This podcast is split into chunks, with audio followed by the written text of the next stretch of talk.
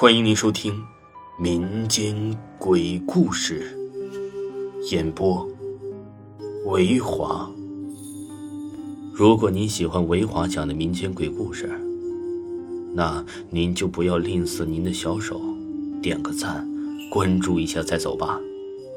精彩继续。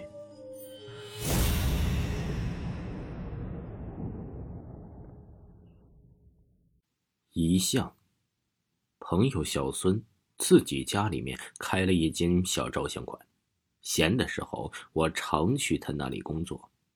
我看着他热情的给每一位顾客照相，然后重印成各式各样的相片。我喜欢他在那间漆黑的暗房里，看着一张张相纸在液体里渐渐显露出影像来。那个时候。小孙的脸常常被那盏红灯照得幽幽的，像鬼。喂，你说，如果你给一个鬼照相，会洗出什么样的相片来？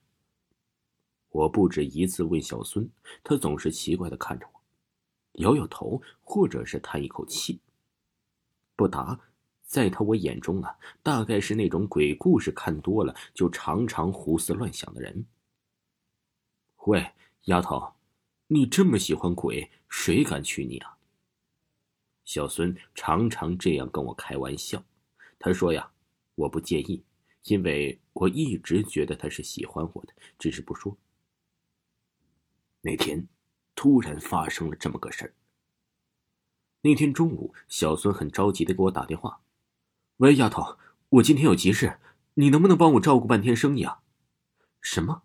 我替你照相？不行不行，那顾客非得把你照相馆砸了不可的。我弄懂他的意思后，连连说不。可是小孙死缠烂打的求我，说他照相馆自开业门从来就没关过门，非要我帮他看门不可。拗不过他，我勉强答应了。好歹本姑娘在大学也是学过几天摄影的，对付几个顾客应该是不成问题。你只管拍照就行了，底片保存好，等我回来呀，一起洗。哈，我一边动身一边琢磨着如何趁这个机会宰宰他。嗯，街对面呢开了一家水煮鱼，偶尔要尝尝味道怎么样的。小孙的照相馆很小，只有三间屋子。一间是摄影棚，一间是暗室，还有一间是他的卧房。我赶到的时候，他正在门口等我，满脸焦急。看到我来，他大大的松了口气儿，一把抓住我就往屋子里拽。去去去，男女有别的！我一边挣脱，一边高声喊。小孙呢，坏笑了一下，松开手。嘿，丫头，你今天可真漂亮。哼。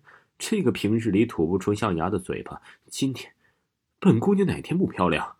我一边嘟囔着嘴，一边熟门熟路的找到一罐小瓶可乐，啪的一下打开了，就往嘴里倒。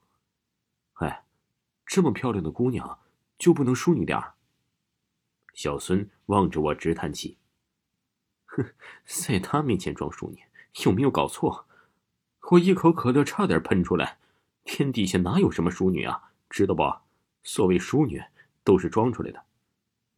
小孙没有时间继续和我斗嘴，交代了我几句呀，披件外套就匆匆走了。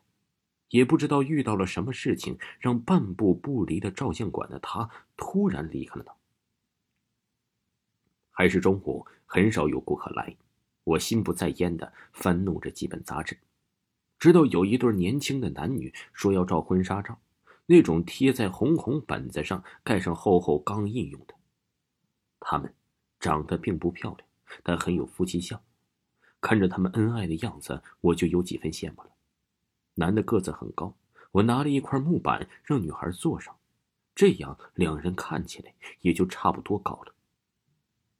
调好灯光，摆好姿势，对准焦距，咔嚓，一会儿功夫就 OK 了，一定是张很不错的照片。况且两人的表情十分自然。送走了两位新人，很久都没有顾客再来，没劲！这么差的成绩，如何在小孙面前邀功呢？看来我的水煮鱼我不禁有些懊恼。正在这时，有脚步声，我抬起头，一位老太太微微的弓着身子走进来。姑娘，我想照相。阿姨，您请进。好不容易来了位顾客，我忙不迭的迎了上去。听众朋友，本集播讲完毕，感谢您的收听。